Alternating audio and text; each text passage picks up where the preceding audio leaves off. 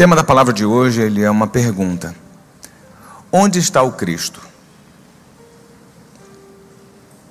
Onde está o Cristo? Essa semana eu estava conversando com a pastora Aldair, com a minha mãe, e a gente trocando algumas ideias sobre esse texto. Onde está o Cristo?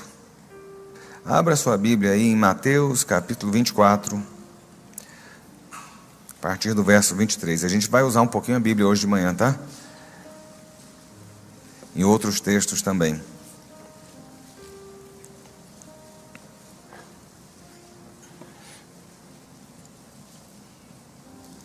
Mateus 23, 24. 24, 23, desculpe.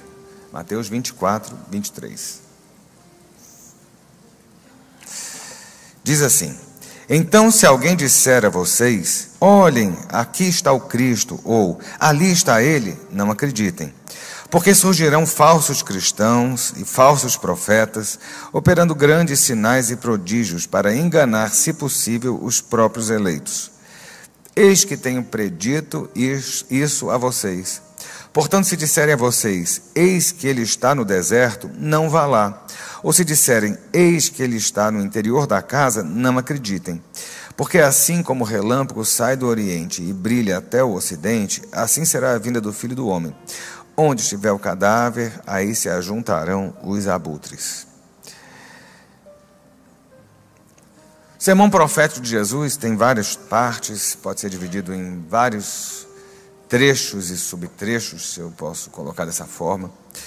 Mas ele faz uma uma advertência, ele dá uma uma orientação, ele ele acende um farol amarelo, ele diz: "Olha, cuidado. Cuidado.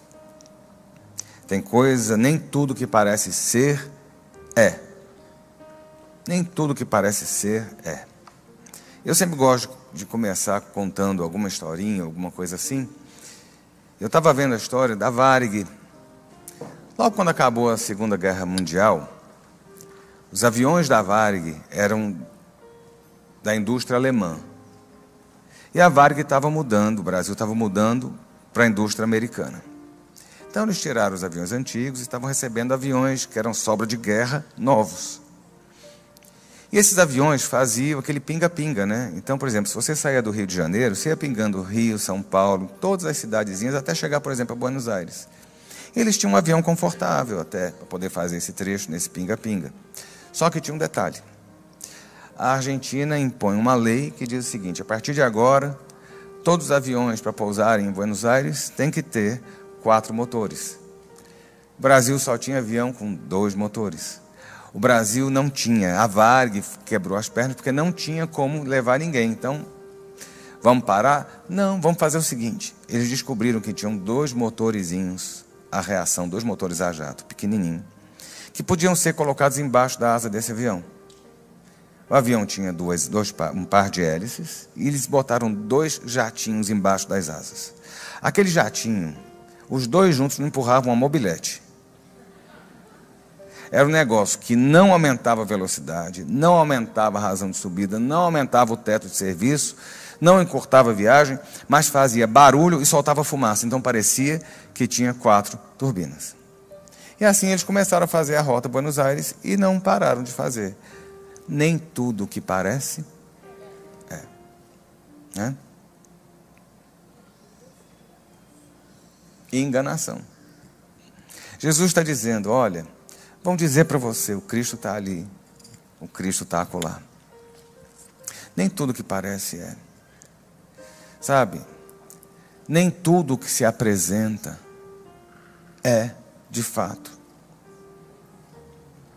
Sabe aquele cinto Gucci que você tem com aquele fivelão que você comprou na feira? Que todo mundo olha e sabe que é falsificado e você acha que está abafando? Ele não é. Você olha para a pessoa e fala assim: ela não consegue ter um cinto da Gucci, nem um sapato da Louis Vuitton. E aquela bolsinha da Chanel, ou aquela bolsa da Louis Vuitton com L errado, todo mundo está vendo. É feio, meu irmão. Melhor você usar uma camiseta preta comprada na malharia da esquina do que fazer uma porqueira dessa. Todo mundo olhar para você e falar assim: que coisa feia. Tudo é falsificado. Deus não trabalha com pirataria. Tem muita coisa parecendo ser e não é. A gente tem que começar a entender isso.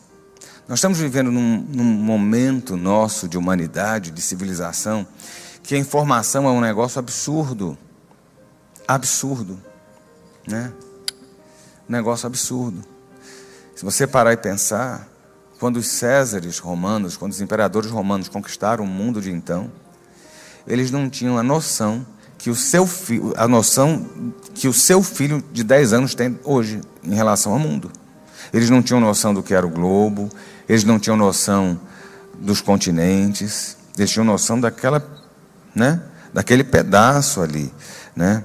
E a gente tem que começar a entender que o nível de informação que a gente é bombardeado em todos os sentidos, muitas vezes essas informações que aparentemente trazem no seio dela as verdades do Evangelho ou apresentam o próprio Cristo, não passam de pirataria barata e falsificação ridícula.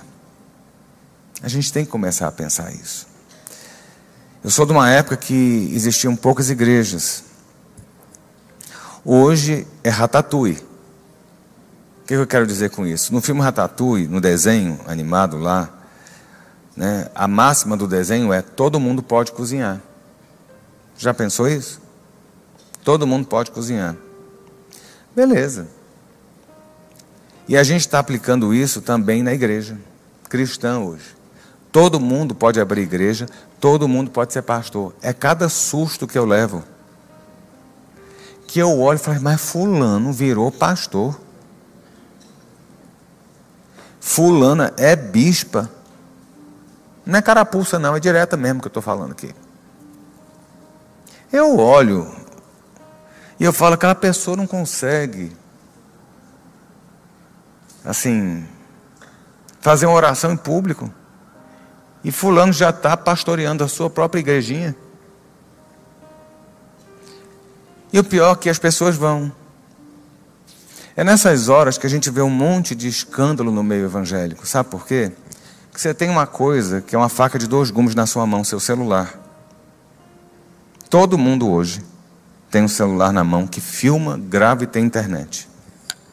Todas as atrocidades, barbaridades, heresias, idiosincrasias, tudo o que é feito de vexatório no meio evangélico é publicado. É a bispa que manda a fila vir para cá e ela cuspir na boca das pessoas. Falaram para mim? Não, eu vi.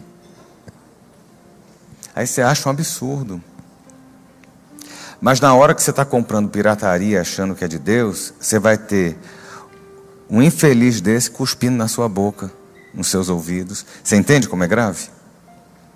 Você, você, eu fiquei, me deu náusea, me embrulhou o estômago, ver a barbárie de uma louca, irresponsável, doente mental, psicopata.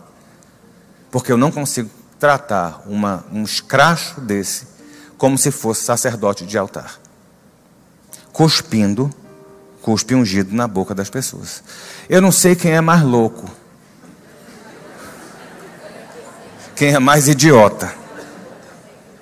Se é quem cuspe ou é quem. Oremos. E é isso que a gente tem visto. Com todo esse exagero que eu coloco nesse primeiro exemplo, a gente vê um monte de, de barbaridade. Me mandaram ontem um vídeo, e, e, assim, já tem alguns dias que eu estou pensando nessa palavra, tem uma semana que eu estou matutando mensagem de domingo. Aí ontem a pessoa me mandou um vídeo, pastor, o que, é que você acha? Um irmão pega uma espada no meio do culto. Eu tenho uma espada lá atrás também na igreja, lá no gabinete, que é da época do pastor Vilarindo. E o irmão vem com a espada aquele espadão, aí vem para as irmãs, as irmãs tudo rodando. Meu irmão, olha, eu não consigo imaginar o céu desse jeito, os anjos tudo rodando, piruando com espada para lá e para cá, batendo nas asas uns dos outros, furando o olho dos outros crentes que estão lá. Não rola isso no céu, meu irmão. E por que, que a gente está comprando esse tipo de coisa?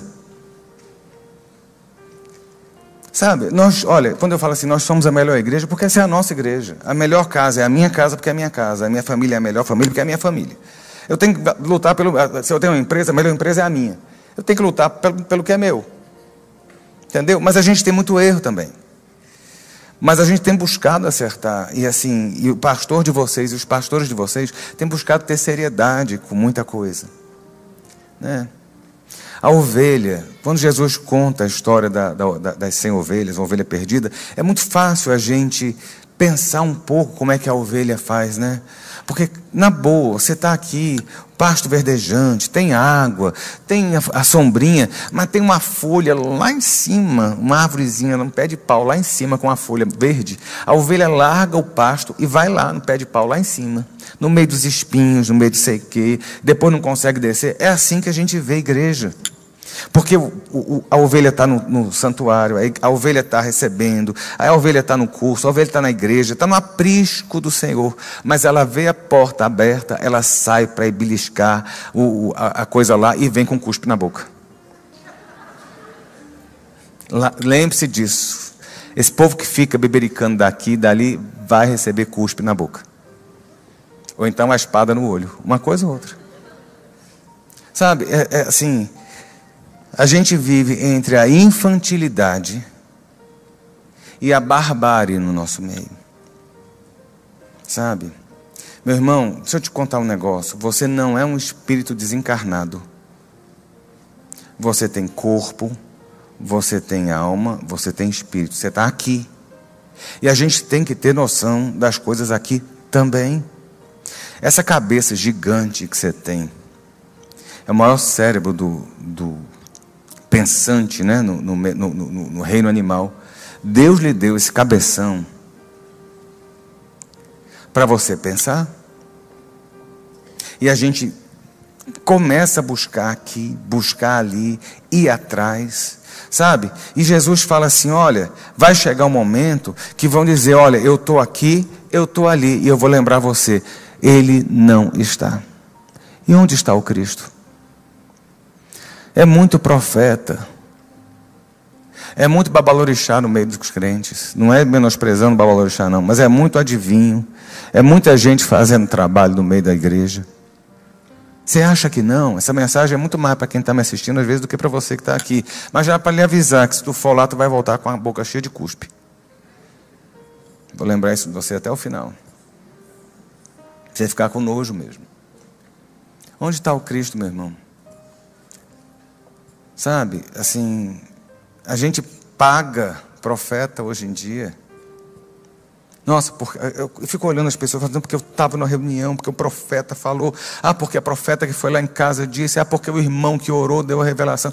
Eu acredito em revelação, volta e meia, Deus até dá uma revelação ou outra através da minha vida, mas a revelação maior é na palavra. Mas aquilo que a gente fala tem que estar cruzando em linha direta com a palavra de Deus. Se aquilo ali está indo contra, eu pergunto, onde é que está o Cristo? Meu irmão, tu enche a pessoa de dinheiro de bem. Você quer que mesmo que Deus fale por aquela pessoa alguma coisa para você? Tá bom de você deixar de ser idiota.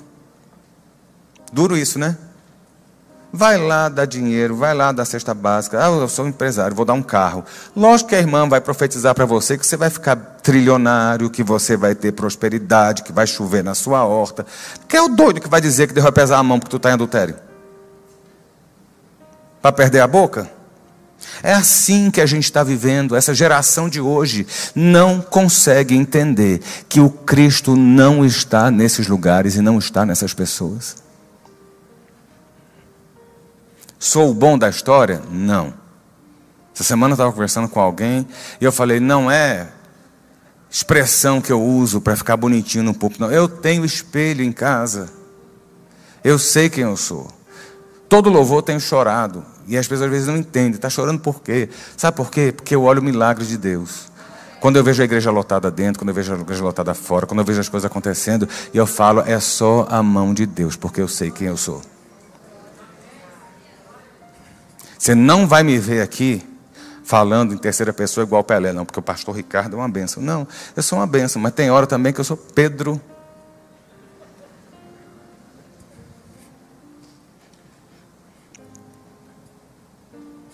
E aí a gente fica nessa de, de buscar respostas e querer se descobrir onde o Cristo está.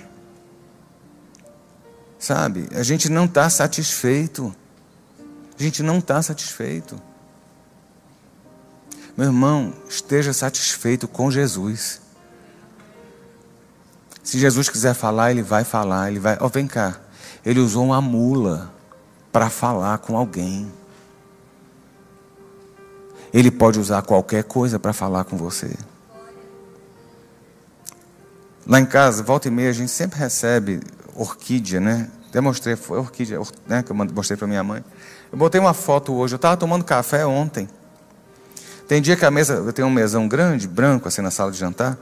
E eu tomo café de manhã. E eu nunca tinha notado, assim, passa batido algumas coisas, passam batidas algumas coisas. E aí eu olhei. Ontem, tinham duas orquídeas floridas. Sabe, uma branca, se você olhar no meu Instagram, tá lá, e outra, e outra, e outra meio amarelada, sei lá que cor é aquilo, mas linda, bem florida. E são as antigas. Sabe? Elas não foram orquídeas novas, elas foram bem cuidadas. Teve um momento que ela estava seca, sem flor nenhuma, fica só o talo, aí você joga fora a orquídea, né? Basta cuidar que ela dá flor. Deus quer que você fique quietinho, deixando Ele cuidar.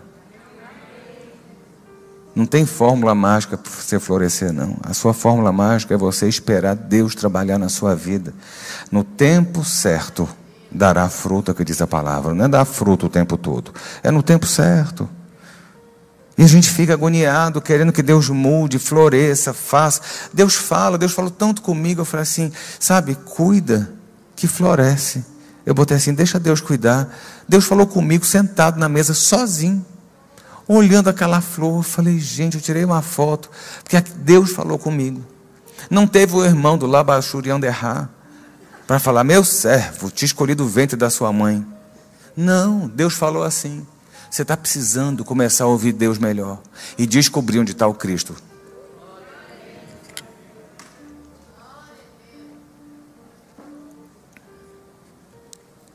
Sabe? Eu ia falar um negócio, vou falar não. Jesus mandou calar.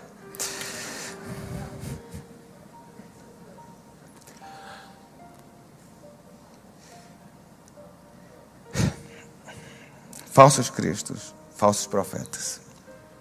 Tô, isso aqui é o preâmbulo da mensagem. Cadê Montezuma?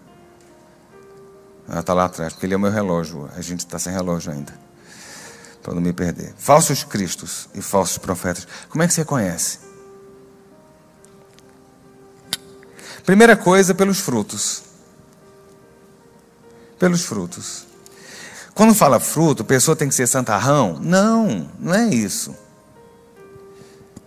Não é isso. Mateus 7,15. Jesus fala assim: Cuidado com os falsos profetas que se apresentam a vocês disfarçados de ovelhas, mas por dentro são lobos vorazes. Pelos seus frutos vocês os conhecerão. Por acaso se colhem uvas de espinheiros ou figos de ervas daninhas? Profeta que você vai, qual o fruto que ele dá? O fruto que ele fala, profecia que ele dá, essa profecia não é, não é fruto de ninguém, não. Sabia disso? Profecia não é fruto de ninguém, não. Tá? O fruto é resultado do seu trabalho. O fruto é aquilo que você está de fato produzindo, meu irmão. Então, cuidado com. Jesus, olha, é uma coisa que a gente fala tão pouco, né? Sobre os falsos profetas. Sobre, sobre, e quando eu estou falando profeta, não é o profeta que fala língua e profetiza, não é isso não. São as pessoas que estão manipulando todo mundo. Porque quando a gente está aqui em cima no altar, a gente é voz profética, pelo menos tem que entender dessa forma. Eu estou falando em nome de Deus, eu estou usando a palavra de Deus, eu estou de uma certa forma profetizando sobre o povo. E esse povo que você vai, que você conhece, qual o fruto que ele dá? Você não vai me ver responder acusação, difamação. Vou não, vou para a justiça porque falaram isso. Sabe o que, que eu faço? Vira a câmera e fala assim: mostra o resultado do trabalho. É só mostrar fruto. A birosca que você vai receber a oração, tu sabe como é que ela nasceu?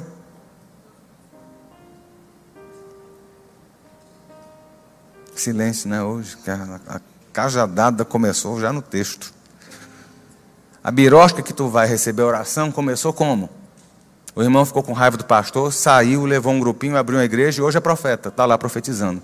Com a base da igreja rebelião? É isso mesmo, produção? É isso mesmo? Eu fui alguns anos seguidos pregar em São Paulo numa igreja, conferência de aniversário. Igreja abençoada, pastor amado. Mas a igreja, esse pastor tinha assumido pouco tempo a igreja. A dificuldade da igreja. Templo legal, meu irmão, grande, bonito. E a igreja não anda. E um dia o pastor desabafou comigo. Ele virou e falou assim: Ricardo, a igreja aqui nasceu de uma rebelião da igreja sede. Como é que cresce, meu irmão? Ah, pastor, você está dizendo que é só a igreja grande que vale? Não, não é isso. Nós começamos pequenininho, 16 pessoas. Num barracão de madeira branco, não era nem o marronzinho que vocês veem nas fotos, não era um branco, parecia barracão de obra. Foi assim que a gente começou. Isso não é humilhação para ninguém. A gente tem que ter noção. A gente tem que ter noção. Eu estou falando isso hoje como pastor que está cuidando do rebanho. Sabe? Porque vê às vezes uma ovelha escapando ali, indo para lá, bebericando aqui, bebericando acolá, querendo viver a base disso, entendeu? A pessoa está em luta, em vez de vir para a igreja, em vez de abrir a Bíblia e orar, a pessoa fica atrás do profeta A, profeta B, profeta C, profeta D, profeta E. Semana uma pessoa procurou um pastor da igreja, falou assim: Ah, eu estou com agenda, eu queria ver se eu podia, estou aqui em Brasília, podia ver se podia pregar na igreja. Eu falei, pode não, infeliz. Porque às vezes que tu veio, tu levou gente. Eu estou assim, viu? Espada do Jasper. Passa, degola. Eu não tenho paciência mais com essa turma, não, gente. É muito ruim. A gente que é pastor sofre.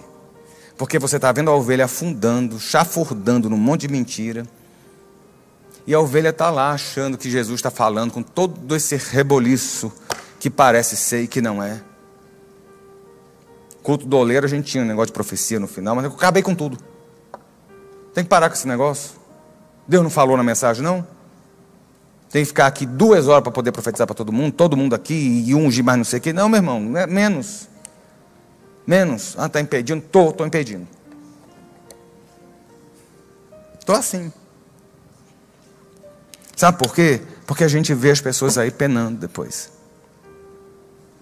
Porque Deus disse que ia curar morreu.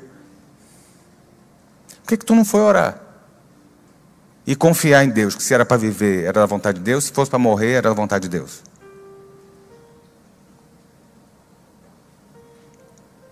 Deuteronômio 18 fala um negócio muito interessante. Sabe por quê? Porque o povo tem medo. Medo de profeta. Medo do povo que está falando em nome de Deus, sabe? É um negócio assim, é, assim assustador.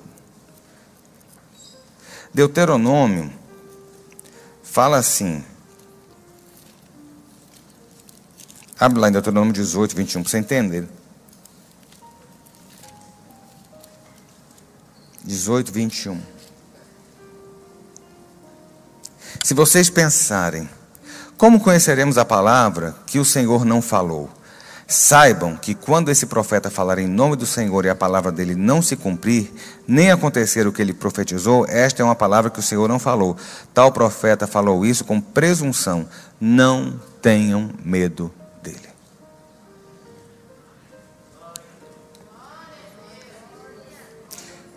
Palavra do Senhor para você. Não tenha medo dele.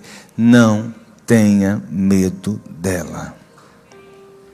Quem guia você, quem tem que guiar você, é o Espírito Santo de Deus que habita em você. Não é alguém que lhe manipula com palavras doces ou de ameaças. Teve um caso aqui na igreja, meu irmão, na época do pastor Vilarindo. O casal engravidou Veio um profeta, botou a mão na barriga e disse que ia ser menino e tinha que botar o nome tal. Na época não tinha exame de imagem, então não dá para saber, era caixinha de surpresa. Mas tinha um adendo. Se vocês não crerem, Deus vai mudar o sexo do bebê na barriga. Adivinha o que é que nasceu? Eles fizeram quarto azul, tudo azul, tá, não sei o que. Nasceu o quê? Menina.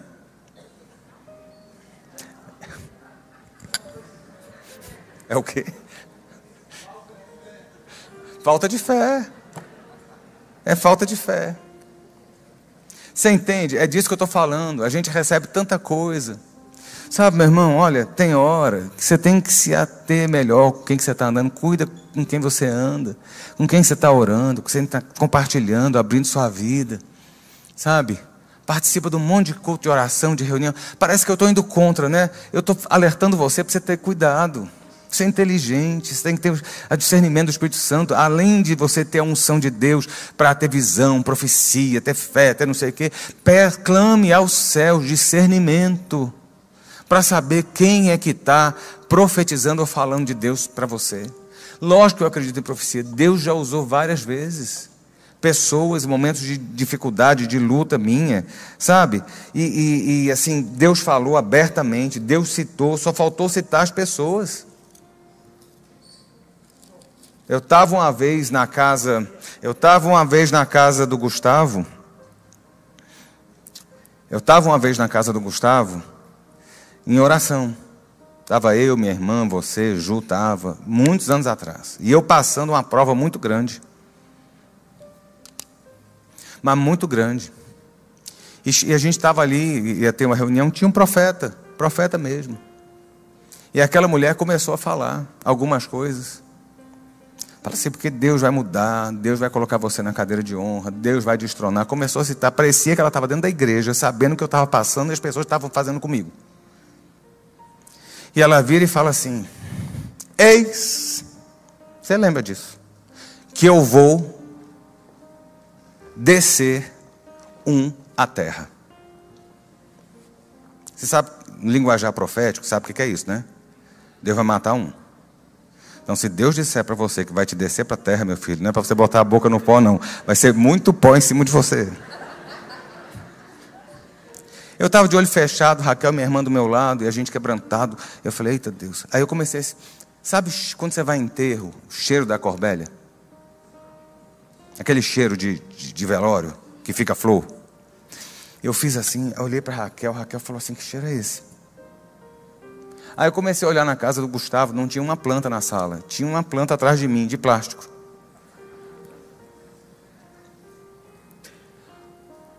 Dois meses depois, aquela pessoa foi acometida de um câncer fulminante, rápido, e morreu.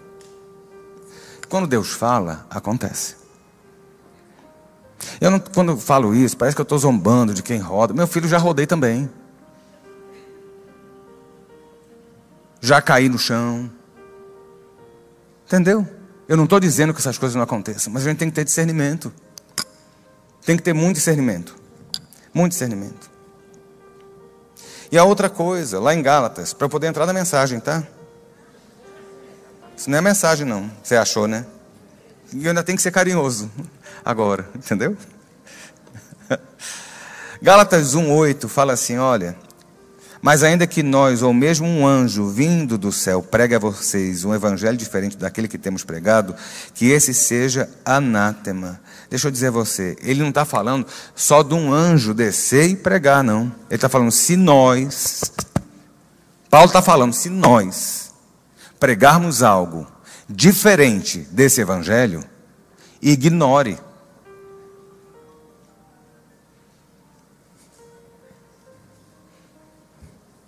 ignore.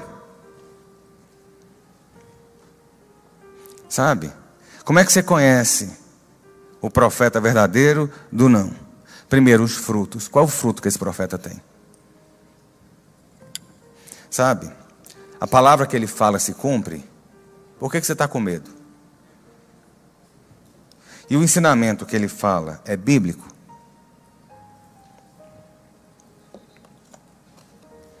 E é engraçado que quando Jesus fala, agora eu vou entrar na mensagem, tá? Vamos voltar lá para Mateus.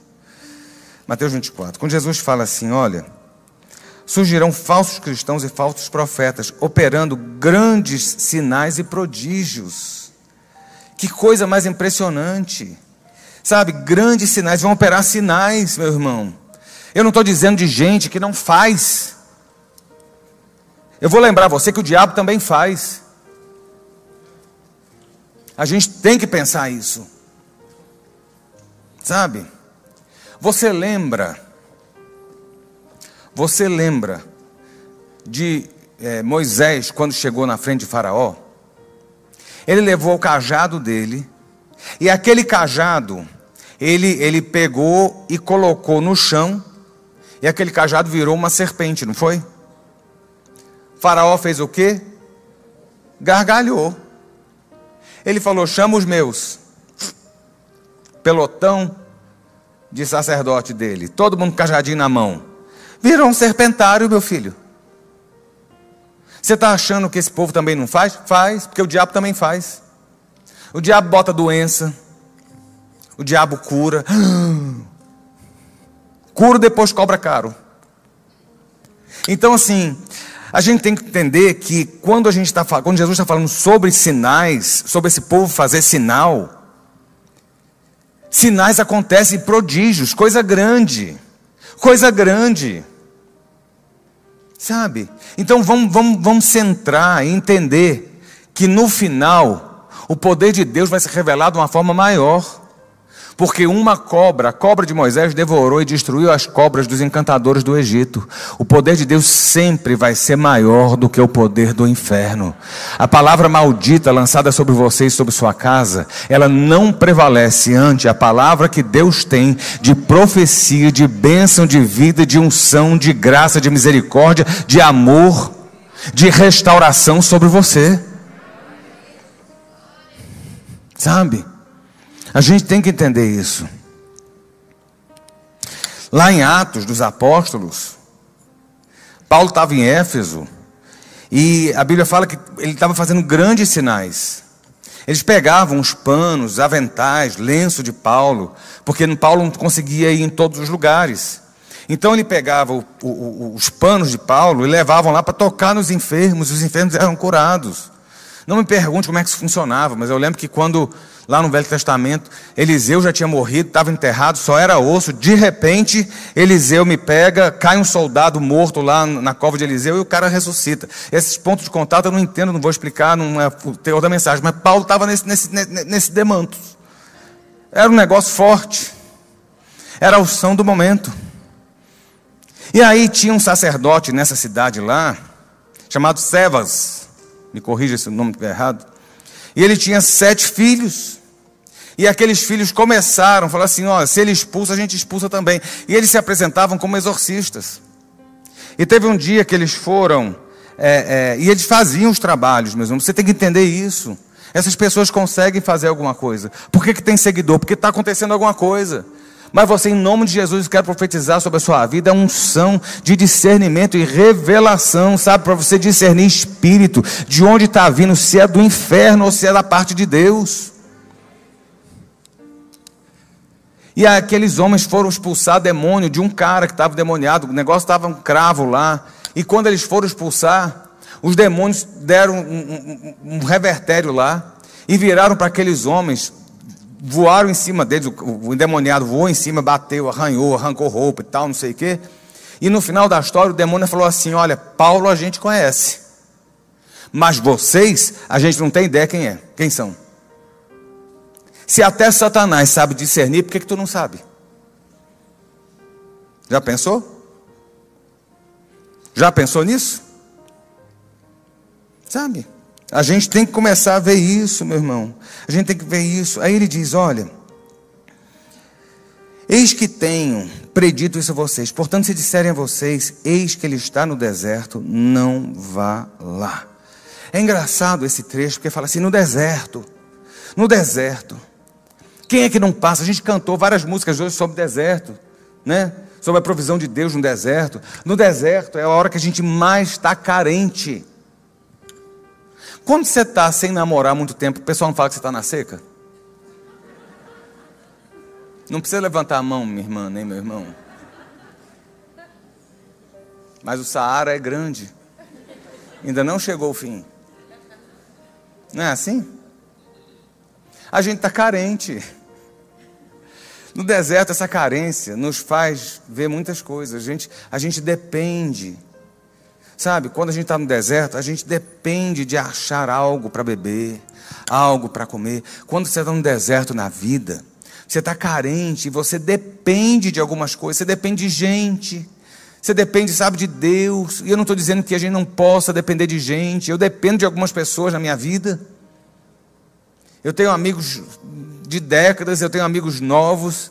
Deus vai agregando relações, pessoas que vão ali sendo um alívio, vão sendo o, a, a, baliza, vai sendo, vão sendo, sabe, os, os, marcos dele na sua vida. É importante a gente ter pessoas ao redor, é importante se relacionar. Não estou dizendo, porque a Bíblia fala maldito o homem que confia no homem, mas eu tenho amigos mas no deserto a gente carece. Eu estou em prova na minha casa. Então, assim, você está passando aquele aperto. Eu estou em prova financeira, eu estou em prova emocional, eu estou em luta, eu estou no deserto e tal. Você é nessa hora que a gente vê o favor de Deus. É nessa hora que desce o maná. É nessa hora que sai água da rocha. É nessa hora que o mar vermelho se abre. É nessa hora que você tem a nuvem de glória em cima. É nessa hora que o anjo do Senhor está ali no meio do arraial. É nessa hora que a coluna de Deus está no meio do, do, do arraial dizendo: Eu estou aqui. É nessa hora que Moisés está lá no monte e Deus está relampejando e Deus está ali é, trovejando e Deus está falando. É, é no deserto que essas coisas acontecem, é no deserto que há uma provisão sobrenatural de Deus na nossa vida. Sabe, entenda isso. E é, sabe, assim, é, é, nessa hora que vem maná. Maná é comida do deserto. É aquilo que você não planta, é aquilo que você não colhe, é aquilo que você não faz, é aquilo que Deus manda porque sabe que você não tem condição. Deserto é isso. E por que, que ele diz: olha, se disser está no deserto, não acredite, não vá. Porque no deserto, além da gente ver o favor de Deus, a gente termina vendo miragens. Sabia disso? Você vê água onde não tem, a sua mente fica confusa pelo calor, pela pressão, pelo momento, e isso acontece no, quando nós estamos passando os nossos momentos de dor. A gente começa a ver miragem espiritual, acreditar em tudo que falam, em tudo que pregam, em tudo que dizem. Não, meu irmão. Ele fala assim: olha, se disser está no deserto, não vá. É, deixa eu só contar um detalhe para você.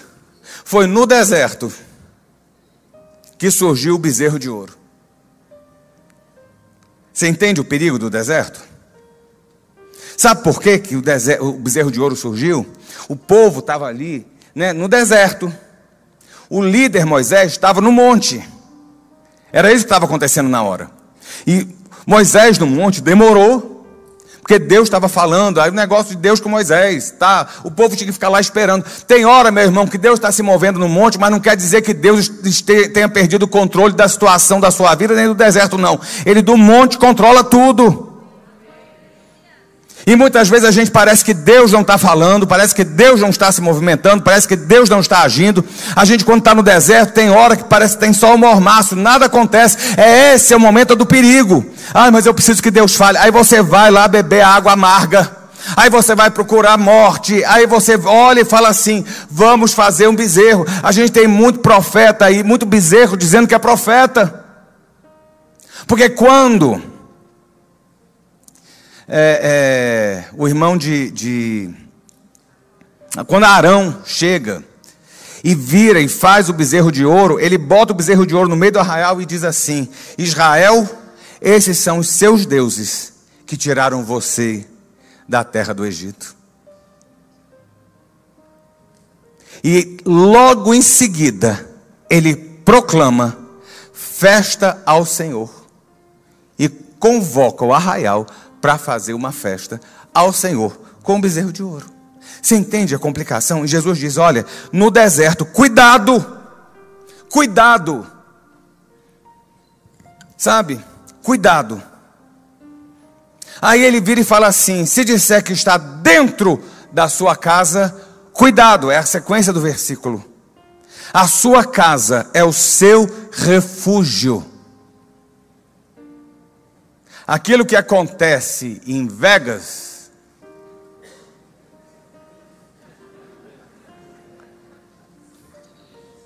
permanece em Vegas. O que acontece na sua casa é problema seu. Fica botando o povo dentro da sua casa. Fica chamando a galerinha para fazer quebra de constelação familiar. E o mais legal é que essa quebra não acontece de uma vez só. São sete irmãs, são sete cultos. Irmã tem que fazer não sei o quê. Vem cá, que tanto de mandinga é essa, crente? Jesus lhe lavou com sangue e Jesus lhe deu o nome dele, que está acima de todo nome, e tem autoridade. Falou: é nesse nome que vocês vão expulsar, é nesse nome que vocês vão curar, é nesse nome que vocês vão beber coisa mortal e não vão morrer. Há uma autoridade na sua vida maior do que você imagina: o nome do Senhor Jesus. Esse nome, ele tem que estar na sua casa.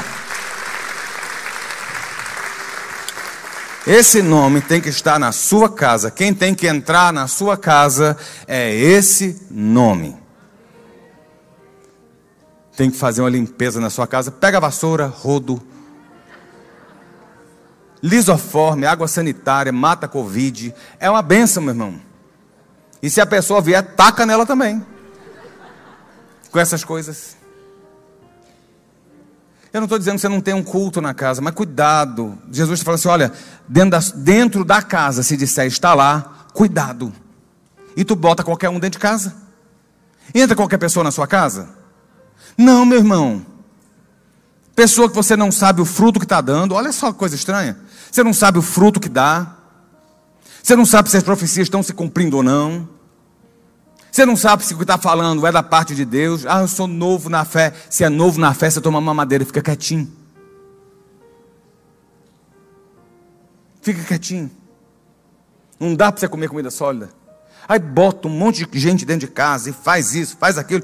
Tu está levando um monte de opressão, meu irmão. Expondo sua família, expondo sua casa, expondo tudo. E eu pergunto: a mensagem hoje, tudo isso que eu estou te falando é o seguinte: onde está o Cristo? É isso que a gente está vendo nesses tempos de hoje. O povo está se perguntando e querendo achar o Cristo. O povo está tá correndo aqui, correndo ali, correndo acolá. Eu cortei um monte, mas deixa eu dizer, vai ser um monte de gente da minha vida Tive que cortar.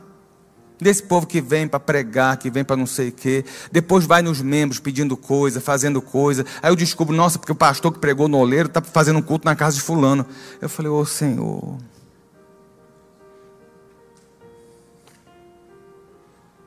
A carapuça agora. Entendeu? É assim, meu irmão. Pode não. Pode não. Sabe, eu fico vendo Jesus lá do céu olhando. Está lá o povo perguntando se eu estou ali, se eu estou aqui. Onde é que está o Cristo, meu irmão? Onde é que está o Cristo na sua vida? Você está mais preocupado em ter a irmã Candinha orando por você para lhe dar profecia do que você dobrar o seu joelho, fazer o seu jejum e ler a palavra de Deus. Eu garanto a você que tu ora mais com a irmã do que tu está orando sozinho, buscando a Deus sozinho. Por quê? Porque Deus não fala com você, não?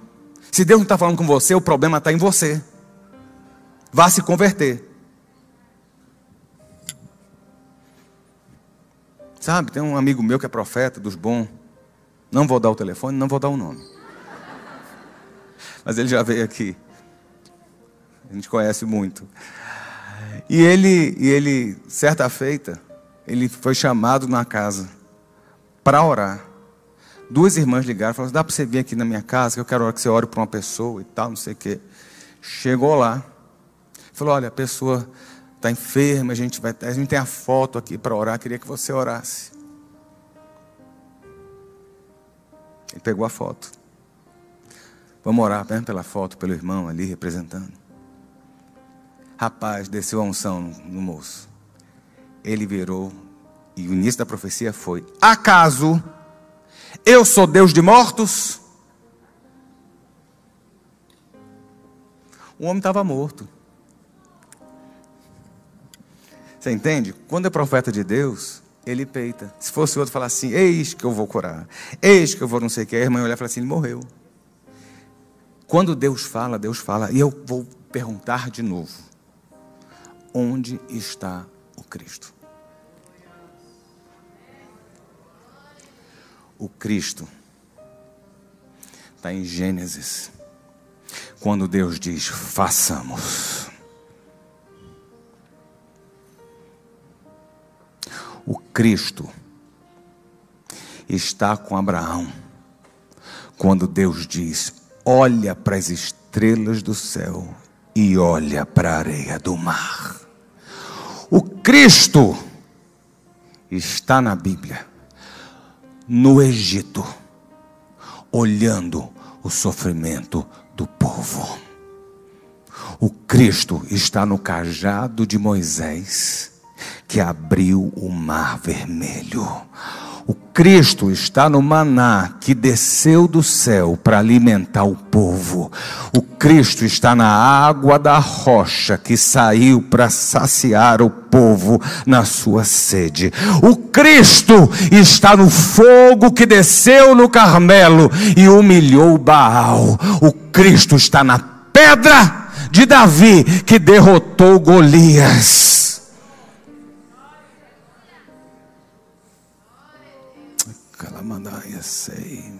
Onde está o Cristo? Hum. Aonde está o Cristo, meu irmão? Se passares pelas águas, eu estou contigo. Se passares pelo rio, você não submergirá. Se passares pelo fogo, não queimará. O Cristo é o quarto homem da fornalha.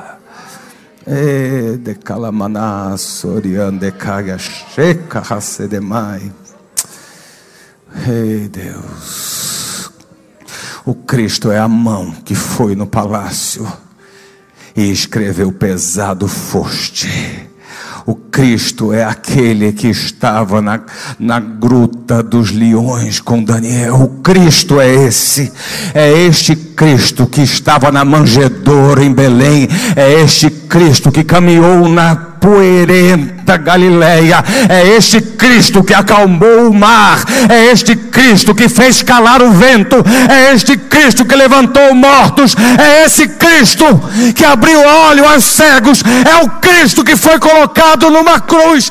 Este é o Cristo que foi colocado num túmulo. Mas este é o Cristo que se assenta à direita de Deus Pai, o qual deu o nome que está acima de todo nome. Este nome tem poder. O nosso Cristo está assentado à direita de Deus Pai, mas Ele mandou o Espírito Santo para a sua vida. Ei Deus, aonde está o Cristo?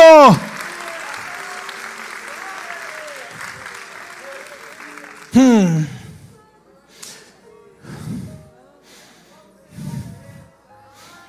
O Cristo está onde dois ou três estiverem reunidos, ele se faria presente. Hoje, o varão de branco está aqui.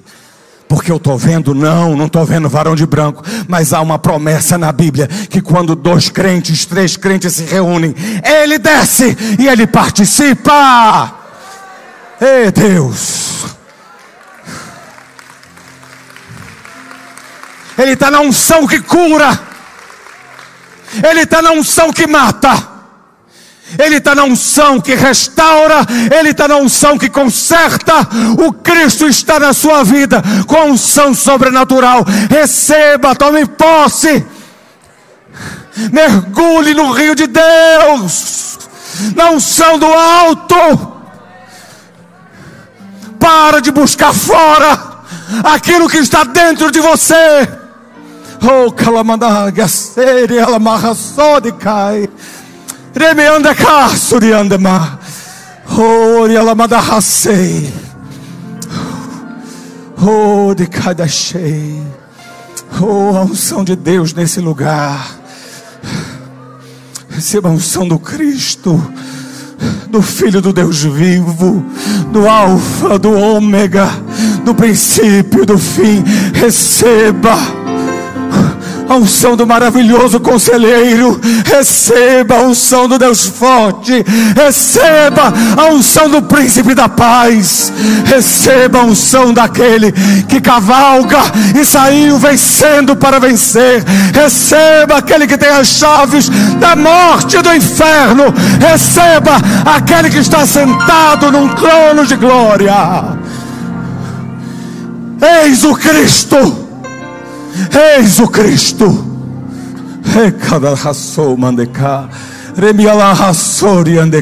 De pé, meu irmão.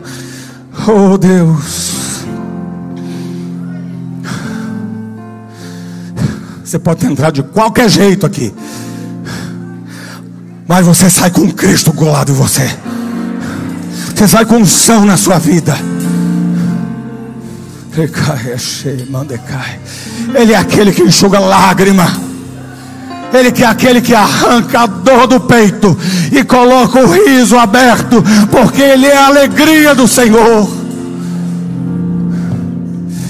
E candarraçou, mandeche, calamar. Ele amaia, choca. Oh, Jesus, Jesus, Jesus, Jesus. Ele é aquele que levantou o paralítico, mas ele ainda é o que levanta paralíticos hoje. Ele é o que curou os cegos e abriu a vista aos cegos. É aquele que abre a vista aos cegos do hoje. Ele é aquele que ressuscitou mortos, mas ele é aquele que ressuscita mortos nesse dia de candui serrada cada madaga che me anda cai Uriela madaga shuriela ma Uriela madaga checa desse ele é aquele que está na botija do azeite. Ele é aquele que está na botija da farinha. Ele é aquele Oh, que faz sobejar o pão, Ele é aquele que abre e rasga os céus e da dispensa de Deus derrama provisão e providência. Orialamadaiga, Shekalamai. Oh, o Cordeiro de Deus que tirou o nosso pecado, eis o Cristo. Pai, nessa manhã que sabemos ser uma manhã profética no meio do teu povo. Deus vai visitando a tua igreja com unção nova, vai visitando a tua igreja. Deus, traz quebrantamento, abre os nossos olhos para vermos o Senhor nos coloca. Ó Deus, na fenda da rocha, Deus e passa no nosso meio. Oh, Candela Barrassore Mãe. Passa, Deus, no meio do teu povo nesta manhã. Nós estamos na rocha, que é Cristo. Passa com a tua glória. Faz o teu milagre, opera. Quebra cadeias dessa manhã. Opera aquilo que o homem não pode. Recarraçou de maia, checa da racei. Recanduilama. Rechecadahasso. Erelamai. Hum. Hum.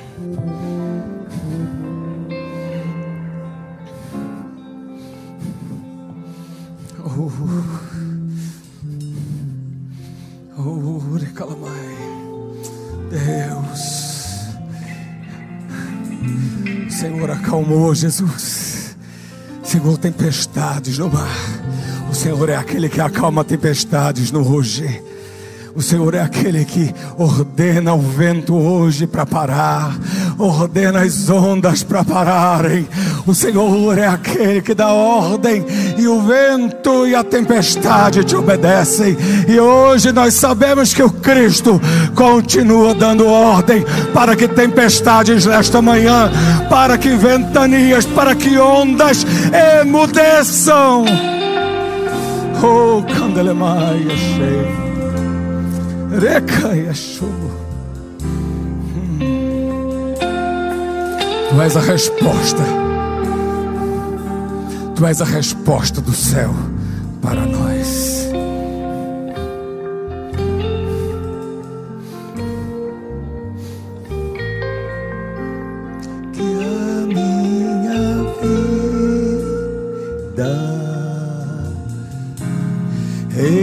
está nas mãos.